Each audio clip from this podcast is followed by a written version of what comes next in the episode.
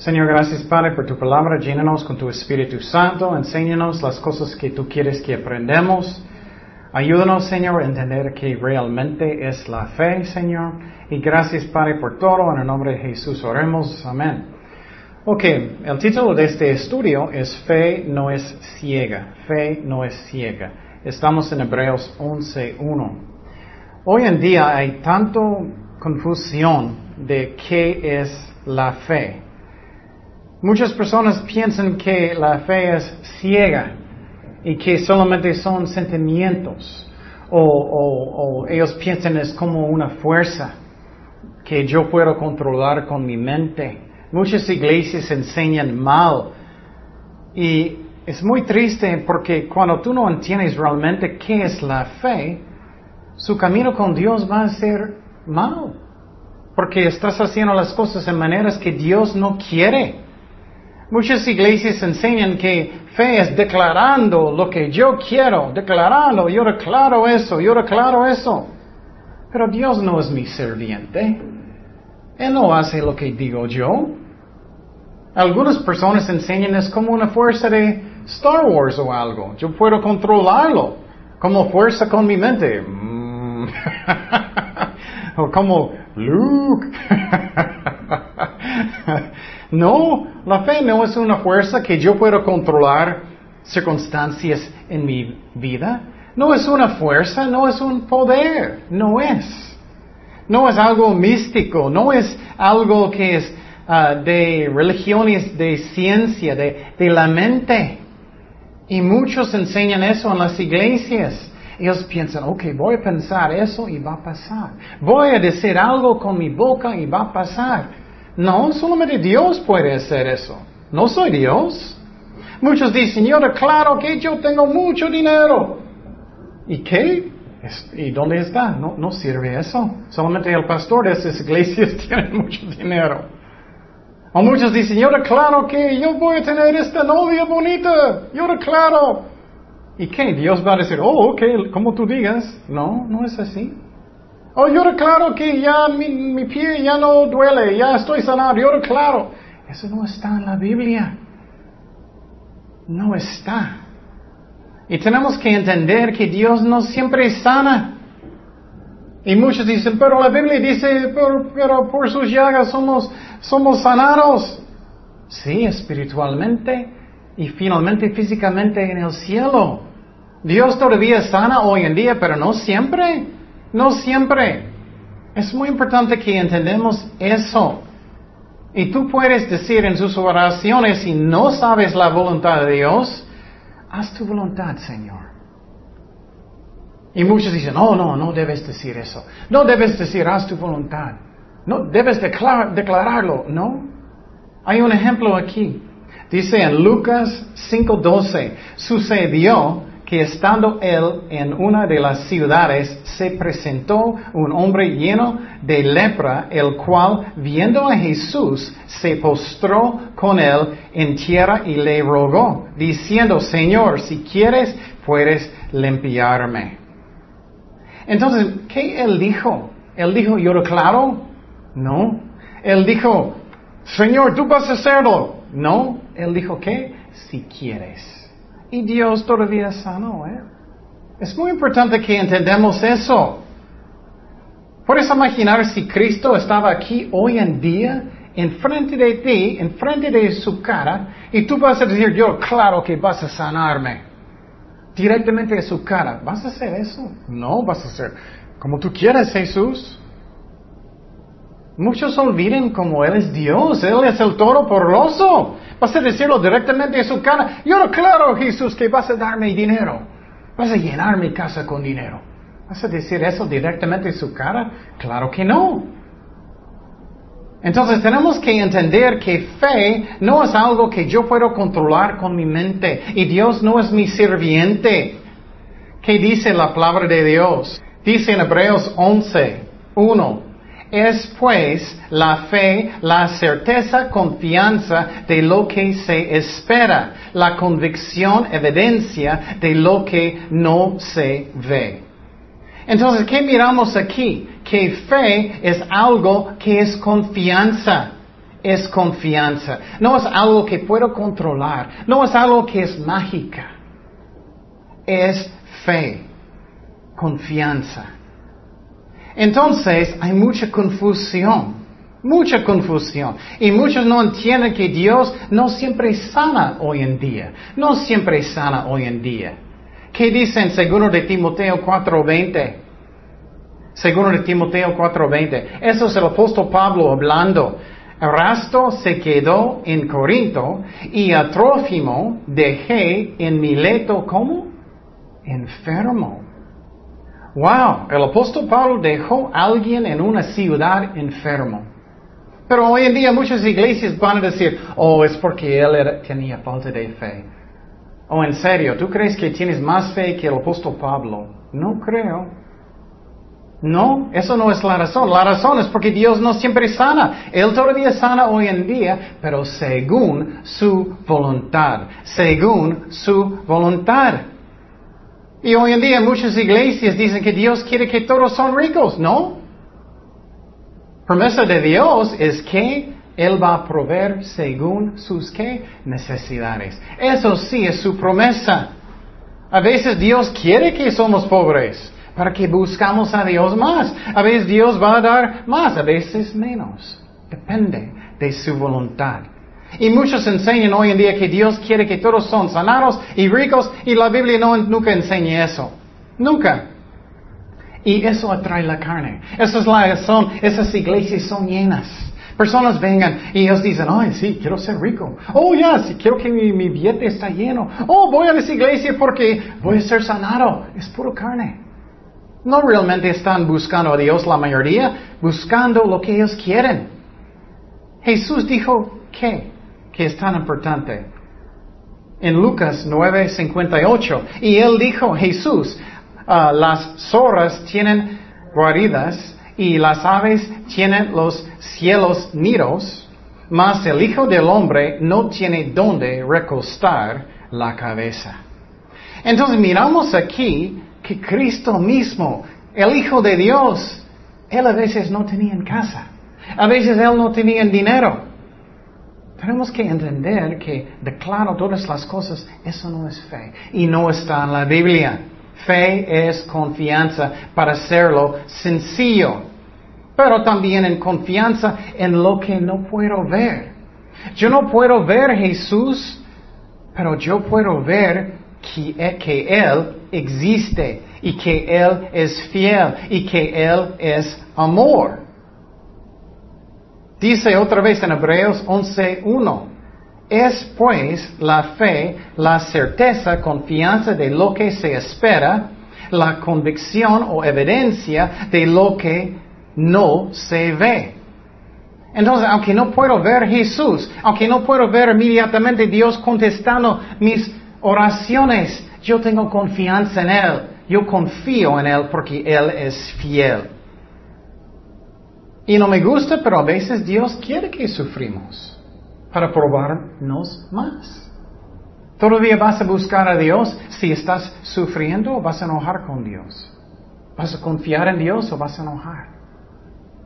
¿Vas a tener más pruebas? Ah, estoy enojado, ya no voy con Dios. En efecto, estás diciendo que Dios es malo. Uh, cuidado. Dios nunca es malo. Él es amor. Y a veces Dios quiere que sufrimos. A veces sí, no siempre. Entonces, ¿fe es lo que yo declaro? No, es lo que es la voluntad de Dios. Segundo, ¿fe es basada en mis emociones o lo que me siento? Hay muchos hacen eso hoy en día. Me siento que Dios quiere hacer eso. Me siento eso en la iglesia. Me sentía la presencia de Dios tanto en esa iglesia, aunque ellos enseñan mal. O solamente son puras emociones. Personas no entienden lo que es espiritual ya no más. Muchas personas piensan, ah, vamos a poner velas. Velas, eso es muy espiritual. No, posible es calentito, bonito. pero no es espiritual. Algunos piensan, ah, vamos a bajar las luces en la iglesia, eso es más espiritual. No, solamente no puedes ver tan bueno. No, ¿qué es espiritual? Espiritual es fe y qué? Obedeciendo a Dios. Muchos dicen, oh, él es tan espiritual como él habla. No. Hola hermano, hola hermano. Oh, porque suena muy santo, no. Eso no es espiritual. Entonces fe no son emociones. Y muchos piensan, oh, no estoy orando bien si no estoy orando cada minuto. Oh, no, no me oré, no oré muy bien si no me siento mucho. Eso no es cierto. Es por fe es por confianza en Dios. Entonces, si quieres ver un cristiano que es maduro, ¿qué es un cristiano maduro? Que llora mucho, que tiene muchas emociones, que están declarando como Dios hace lo que ellos digan. No.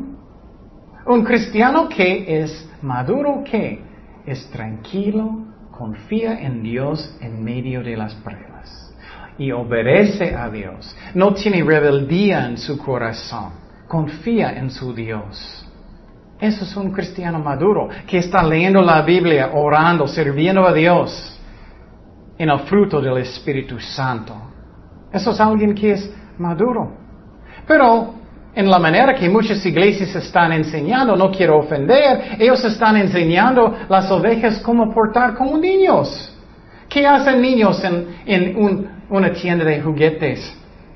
quiero este troque, ya, eh, ya, y ahora claro, en una forma, es mío, es mío, es mío, es mío. Estás enseñando cómo ser niño chiquito. Vas a pasar a una tienda de dulces. Ah, yo quiero este chocolate, este chocolate, y ahora claro, es mío, es mío, es mío, mami, mami, daddy, daddy. ¿Pero qué? Si es un buen mamá, papá, ellos van a decir que qué, que no. Si ellos están comiendo muchos dulces. Pero depende de la voluntad de sus papás y tu papá en el cielo. No cambia fe como emociones. Y muchos cambian como niños también. ¿Qué pasa con los niños cuando ellos no tienen todo lo que ellos quieren? Enojan, ¿no? Estoy enojado. Tú no querías darme este troque. Estoy enojado. Tú no querías darme mis chocoroles, mis chocolates. Estoy enojado. Eso no es maduro. Muchas iglesias están enseñando a la gente cómo ser niños. No, un hombre y una mujer maduro en Dios, ellos van a rendir su corazón a Dios como tú quieres, Señor. Si tú quieres que voy a tener esta casa, gloria a Dios. Si no quieres, gloria a Dios. Si tú quieres que estoy enfermo, gloria a Dios. Eso es fe. Entonces, ¿qué es fe realmente? Fe es confianza. Fe es la certeza o confianza de lo que se espera, la convicción o evidencia de lo que no se ve. Entonces, ¿qué es certeza? Confianza. Es esperanza. Esperanza es que yo, um, yo sé que Dios va a cambiar las cosas para bien, porque Él es amor. Es confianza y esperanza en tu Dios, que está, que está lleno de amor. Voy a darte un ejemplo. Tú puedes tener confianza en alguien en el mundo, ¿no? una persona, tienes confianza, ellos van a decir, ok, voy a ayudarte con algo. Y fe es, oh, ok, yo creo que va a hacerlo. Tú no vas a decir, yo declaro que vas a ayudarme. yo declaro, con su mente, con sus movimientos, yo declaro, vas a. No quiero ofender, pero es como personas se están portando. ¿Tú crees que Dios va a decir, oh, ok? No, tenemos que tener respeto para Dios. Yo sé que muchos no entienden, pero ya entiendes, es confianza. No es mandando a Dios a hacer lo que tú digas. Y esperanza está ah, basada en Dios. Entonces Él nunca falla. Pero me gusta que dice también convicción. Eso también es evidencia. Fe no es ciega. Fe tiene evidencia, fe real. Y tú dices, ¿evidencia, fe? Claro. Muchos no entienden qué es fe. Por ejemplo, si tienes un amigo y él es fiel contigo y él siempre viene cada semana para hacer algo en tu casa, lo que sea, tú tienes confianza en esta persona, ¿no? Tienes evidencia por cómo él es. ¿Cuánto más tenemos en Dios? Pero tenemos más evidencia. Más evidencia. ¿Qué evidencia? Quiero decir que tenemos fe en muchas cosas que no podemos ver, aunque no podemos ver a Dios. Tú tienes fe en mucho que no puedes ver. Por ejemplo, Jesucristo cuando Él estaba hablando con Nicodemo, Él estaba hablando de nacer de nuevo. Él dijo que tú puedes ver el efecto de los vientos. Tú puedes ver los árboles moviéndose. Tú puedes ver qué cosas están moviendo en la calle, si hay basura y eso, pero no puedes ver el viento directo. Y no puedes ver Dios directo, pero podemos ver el efecto de todo lo que Él hace y lo que Él hizo. Otra cosa que tú puedes tener evidencia de algo aunque no puedes ver es mi aliento. El otro día yo estaba en la cama con mi hija preciosa de cinco años y ella dijo, papi, tienes feo, uh, huele feo tu aliento. y ella no puede ver mi aliento, ella no puede ver que estoy respirando, puede ver mi, mi pecho subiendo, bajando, pero sabemos que existe aire aunque no podemos verlo. Hay muchas cosas que tenemos fe aunque no podemos ver. Es lo mismo con Dios. Fe cree aunque no puede ver. Aunque no puede ver que Dios todavía no cumplió sus promesas. Aunque no puede ver cómo Dios está trabajando muchas veces. Y Él está trabajando. ¿Qué más evidencia tenemos para tener fe en Dios, en Jesucristo? La palabra de Dios dice que Dios es el creador del universo. ¿Qué dice en Hebreos 11:3? Por la fe entendemos haber sido constituido el universo por la palabra de Dios, de modo que lo que se ve fue hecho de lo que no se veía. Recuerden que la Biblia dice en el primer capítulo, y dijo Dios, sea la luz, y fue la luz. Dios es el creador del universo. Y sabemos que el universo consiste de cosas que no podemos ver. Átomos, electrones. Eso es muy interesante. No puedes ver átomos, pero sabemos es como Dios hizo las cosas, materia. Y aunque no podemos ver a Dios, sabemos que Él existe y Dios es el universo. Una cosa que ayuda mi fe mucho es que yo puedo ver la creación de Dios y ver, oh, obviamente hay un Dios. Hay un Dios que es el creador de todas las cosas, creador de nosotros, que Jesús es el creador. Dice en Colosenses 1.16, porque en Él fueran creadas todas las cosas las que hay en los cielos, las que hay en la tierra, visibles o invisibles, sean tronos, sean dominios, sean principados, sean potestades, todo fue creado por medio de Él y para Él. Y Él es antes de todas las cosas. Y todas las cosas en Él subsisten. Entonces Jesús es el creador. Él es Dios. Y tenemos evidencia de eso. Yo puedo mirar, mirar el cuerpo de una persona y a mí es tan obvio que Dios es el creador. Existe un Dios. Yo tengo evidencia. Fe no es ciega. Yo puedo ver la creación de Dios y obviamente hay un Dios que nos hizo.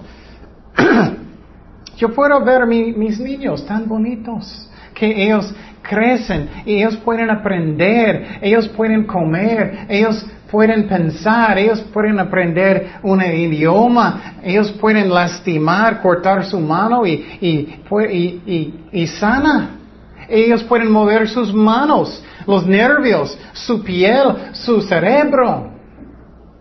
Obviamente Dios nos hizo. Hay evidencia de tener fe en Dios hay evidencia. No es ciega, no es. ¿Qué dijo David en los salmos que es tan bonito? Salmos 139, 14. Te alabaré porque formidables, maravillosos son tus obras. Estoy maravillado y mi alma lo sabe muy bien. Entonces, Dios nos creó. Él es nuestro creador. Y hoy en día muchos dicen, oh, el universo empezó con una explosión muy grande. Y todos son como, oh, sí es cierto. Oh, en serio, ¿viste eso pasar? ¿De dónde venía la energía? ¿De dónde venía la materia? ¿Dónde está tu evidencia? ¿Dónde venía la luz? Todo. ¿Dónde existía? ¿Qué era antes de la explosión? No, ellos no tienen evidencia. Ellos tienen pecado, la verdad, ellos no quieren creer en la verdad. Ellos buscan excusas. Evolución también es una excusa. Esa explosión grande es una excusa porque ellos no quieren creer en Dios, porque no quieren un jefe de su vida y no quieren arrepentirse de sus pecados. Pero ¿qué ellos dicen? Ellos dicen que el universo es como una historia, una fábula. El universo empezó con una gran explosión. y los rayos del sol empezó a pegar las químicas. Y sobre los millones de millones, millones de años cambió con muchos accidentes y mutaciones hasta que teníamos el primer célula. Es una fábula. La célula es tan complicada, es imposible de pensar que fue algo de accidentes. Pero ellos dicen, oh, siguieron. ¿Y qué pasó? Los rayos del sol golpearon más y más y más las células y muchas mutaciones hasta que finalmente llegamos a, ¿a qué? A los changuitos, tus abuelos. es una fábula. Y después de más y más y más millones de años, ¿qué? Finalmente tenemos qué? Chema. tenemos nosotros. Es, no hay evidencia. Tú puedes ir a cualquier museo en el mundo, no puedes encontrar ningún fósil que es entre una especie y otra especie. Siempre son fósiles que son completos. No puedes encontrar un gato que tiene un parte de un, un ala. No puedes encontrar que un gato que es la mitad de un perro. No puedes encontrar nada que es un animal entre otro animal. Ellos siempre están diciendo, estamos buscando la cadena, está perdida, pero estamos buscando, no, todo no está. Todo no está. Puedes mirar tan complicado es el ojo. Yo puedo moverlo. Yo puedo cerrar mis ojos y tengo un nervio que conecta mi cerebro. Que es tan complicada. Dios lo hizo. Es más complicado que una cámara. Es increíble el cuerpo. Tenemos evidencia por nuestra fe. Dios existe. Él hizo la tierra, Él hizo el mundo. Y evolución es una fábula porque ellos no quieren creer en Dios.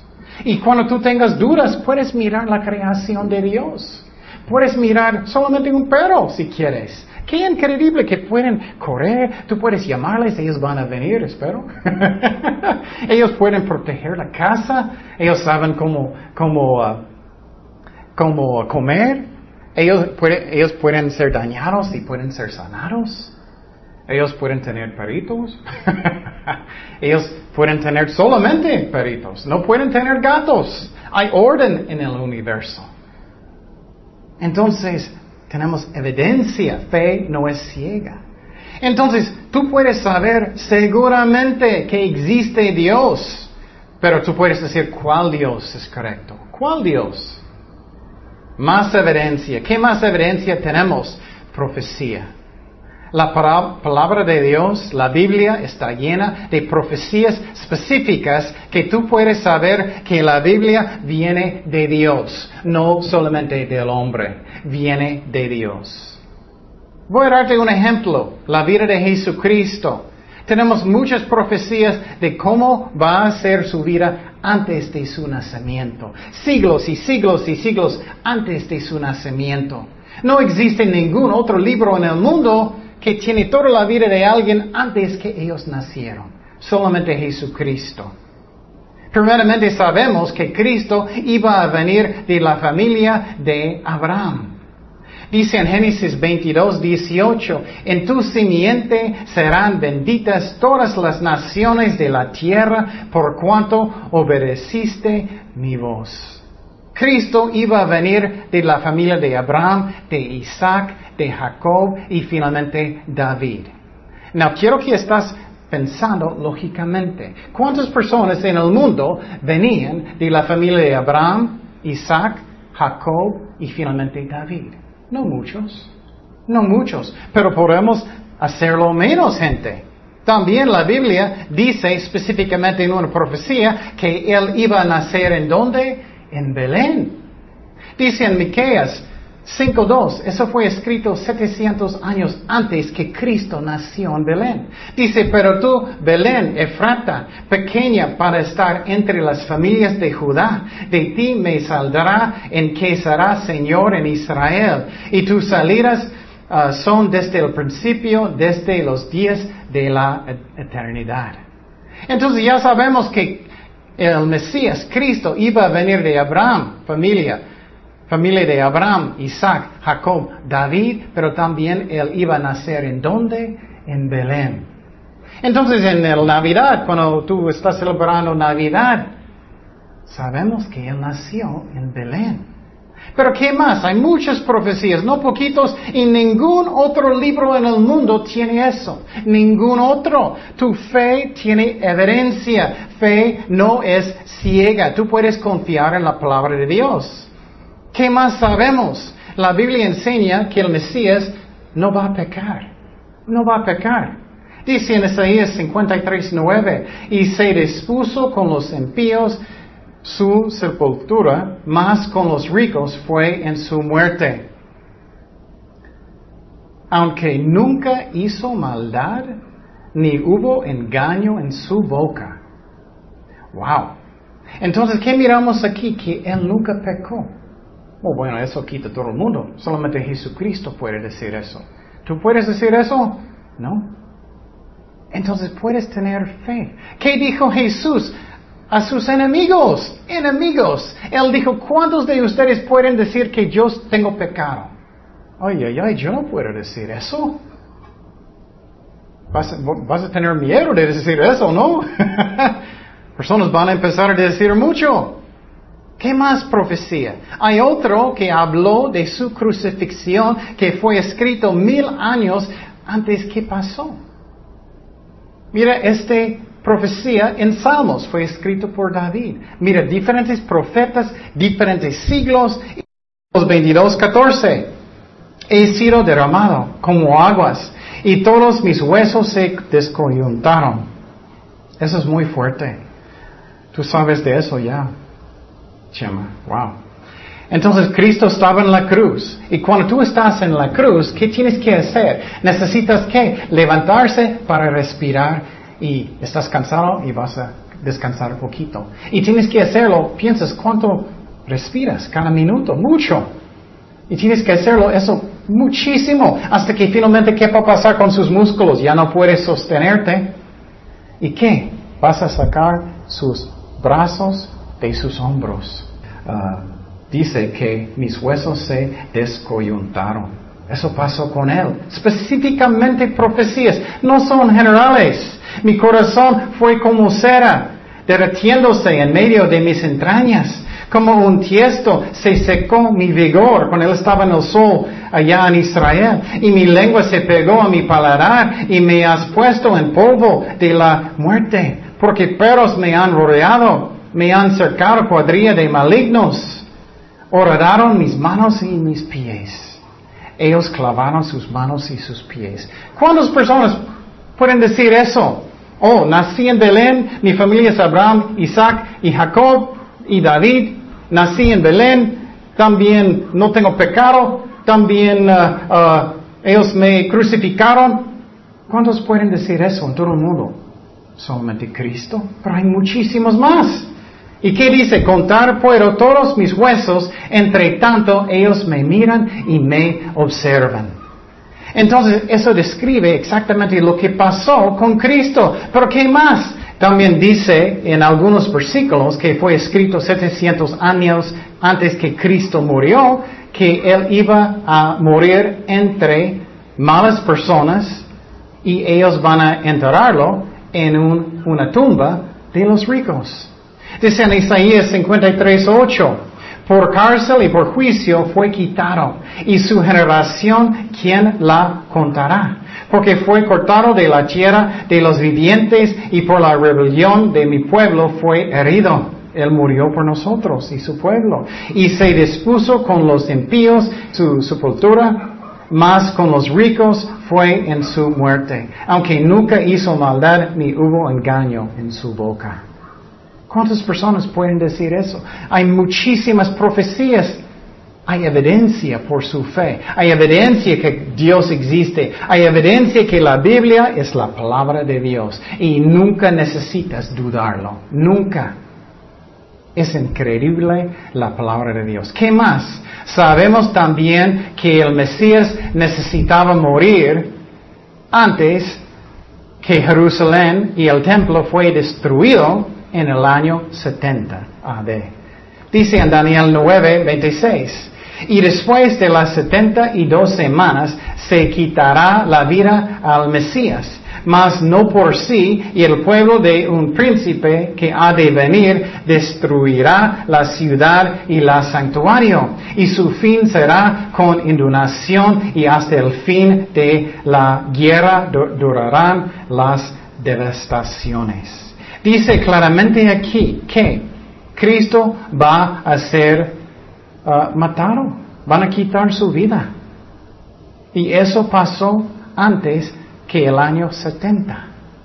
Entonces tenemos que pensar lógicamente, ¿cuántas personas tú piensan que eran de la familia de Abraham, Isaac, Jacob y David? ¿Cuántas personas? No muchos. ¿Cuántos nacieron en Belén? No muchos. ¿Cuántos no tenían pecado? Yo no. ¿Cuántos fue matado, crucificado? ¿Cuántos eran eh, entre malos hombres?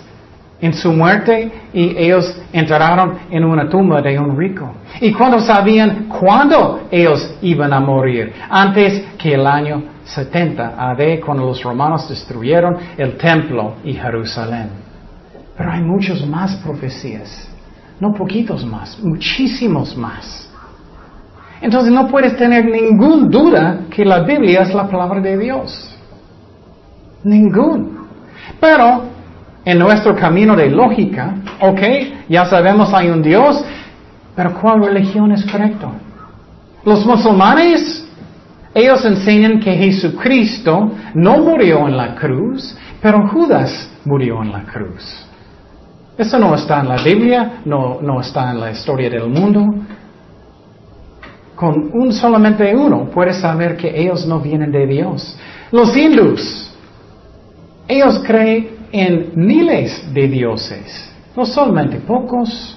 Tú puedes saber inmediatamente y ninguno de ellos tiene un libro lleno de profecías para que tú tienes evidencia de lo que es correcto.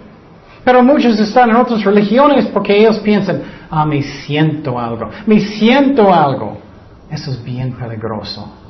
O los budistas, ellos no creen en Dios, pero ya sabemos hay un Dios. O los católicos, ellos enseñan que necesitas orar con María y los santos. Eso es idolatría, lo siento. Muchos dicen que solamente estoy hablando con ella. No es idolatría. Estás orando con personas y con María, ella no es Dios. Ella no puede escuchar millones de millones de millones de oraciones, es imposible. También la Biblia dice que somos salvados por fe, no por obras. Y los católicos dicen que es por obras y no es. Entonces, ya puedes tener fe que no es ciega. Ya tienes certeza, ya tienes confianza.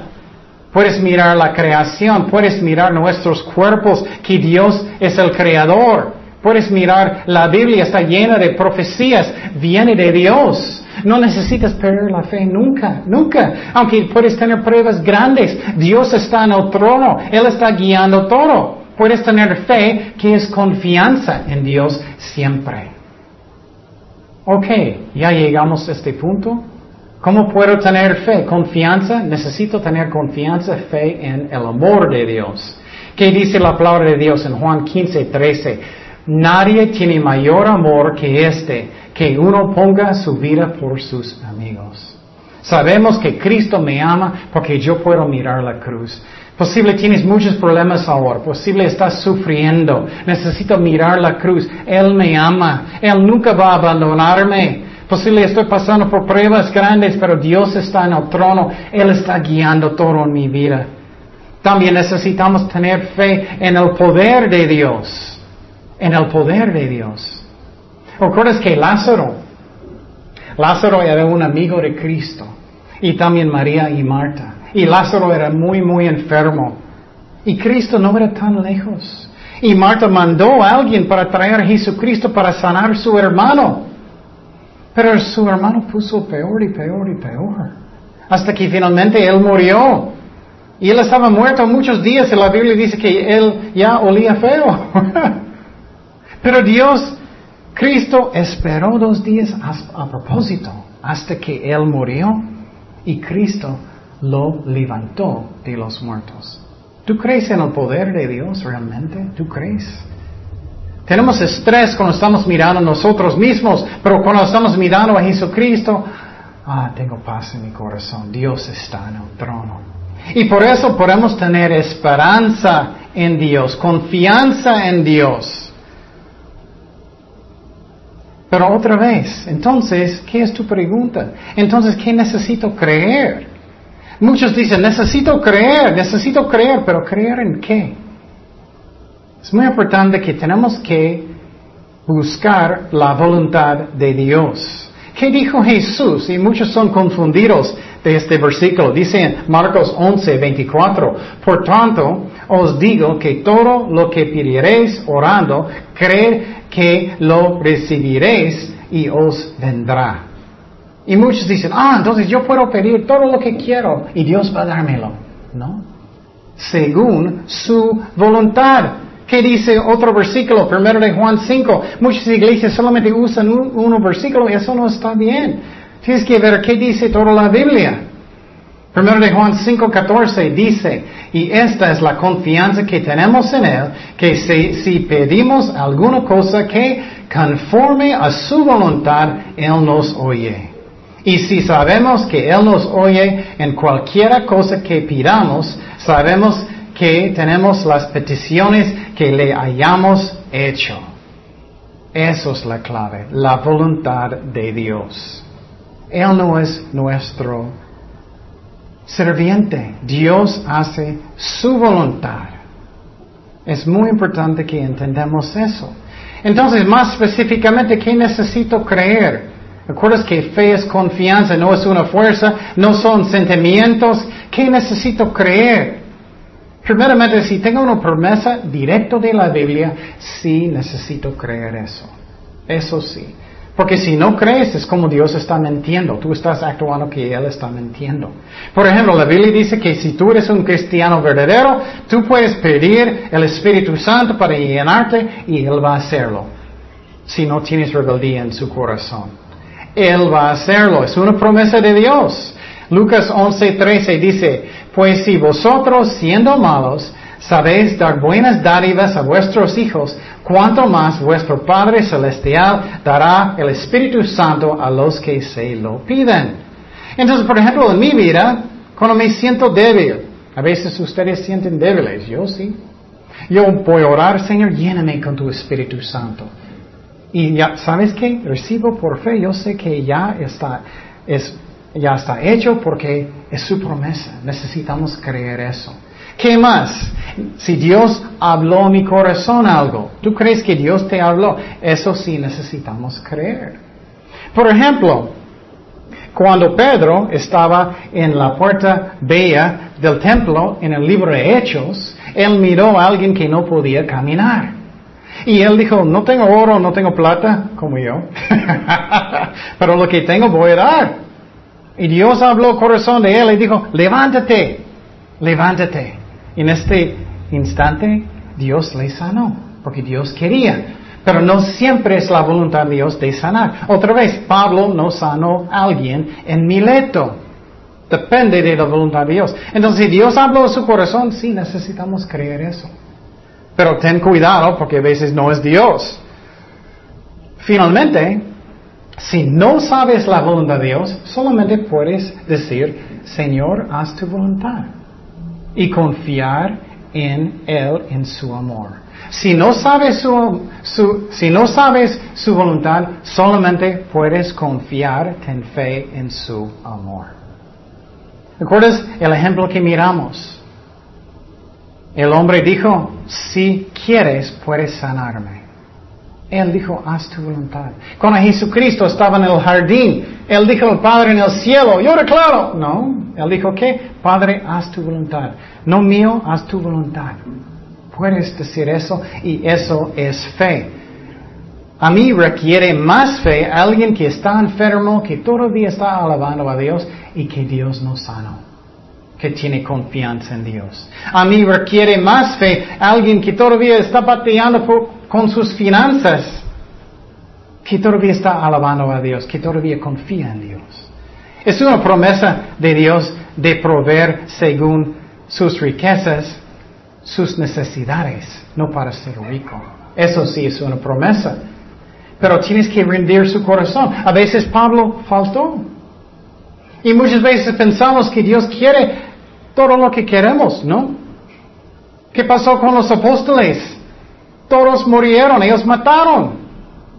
¿O qué pasó con Pablo? Estaba en la cárcel. Él no podía decir, yo declaro que tengo mi favorito sándwich. no sirve así. A veces faltamos. Pablo dijo, aprendí cómo ser contento en cualquier situación, si tengo mucho o si tengo poquito. Necesito rendir mi corazón a Jesucristo, lo que Él quiere. Entonces la fe es confianza y no es ciega. Sabemos que Dios es el creador del universo, Jesucristo es, de nuestros cuerpos, de todo. Sabemos la Biblia es la palabra de Dios porque está lleno de profecías que fue escritos siglos y siglos antes que Él nació. Ningún otro libro, ninguna otra persona en la historia de la humanidad es así. Tú puedes confiar en la palabra de Dios. Y con eso yo puedo confiar. Tengo evidencia que Él existe, que Él es amor. Yo puedo mirar la cruz. Yo puedo tener confianza, certeza. Y yo puedo tener esperanza. Porque tengo evidencia del amor de Jesucristo y de su poder. Fe no es ciega. No son mis sentimientos. Yo puedo saber seguramente que Él me ama, que Él me cuida aunque a veces tiempos son difíciles. Otra vez, ¿qué dice en Hebreos 11.1 que estamos estudiando? Es pues la fe, la certeza o confianza de lo que se espera, la convicción o evidencia de lo que no se ve. Entonces, ¿qué hago yo? Cuando tengo muchos problemas, voy a orar. Voy a orar en confianza, en fe. No mandando Dios con mi serviente. Señor, tengo problemas con mi hijo. Ayúdame, Señor. Gracias que ya está en tus manos. Y necesito obedecer a Dios lo que Él me dice.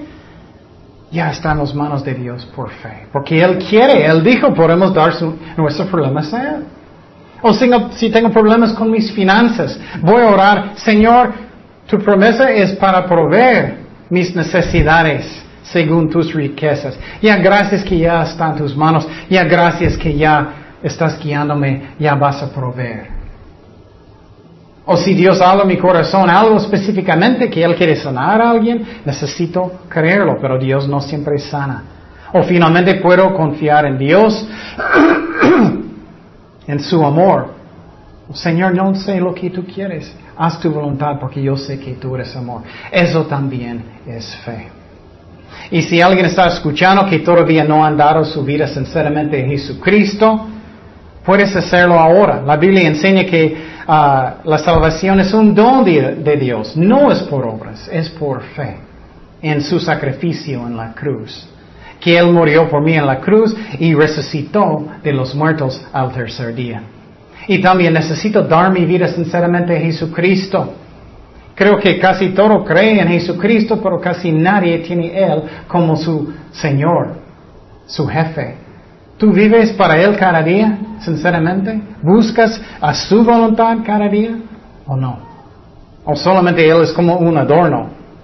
Y solamente vas a la iglesia a veces y solo Él es un adorno. O buscas sinceramente de obedecerlo.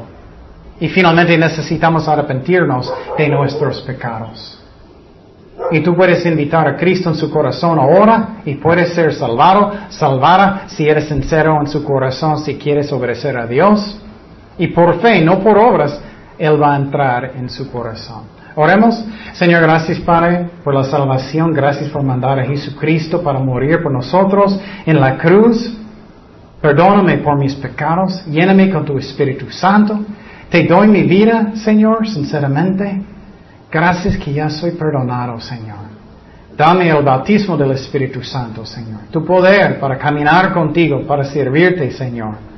Gracias, Padre. Y para nosotros que ya somos cristianos, ayúdanos a entender que fe realmente es confianza. Porque tú mereces, tú eres fiel, tú no puedes pecar, no puedes fallar. Ayúdanos a tener paz siempre en nuestros corazones y rendir nuestros corazones y nuestras vidas a ti, Señor. Lo que tú quieres que hacemos, que tenemos, que todo. Gracias, Padre, por todo. En el nombre de Jesús oremos. Amén.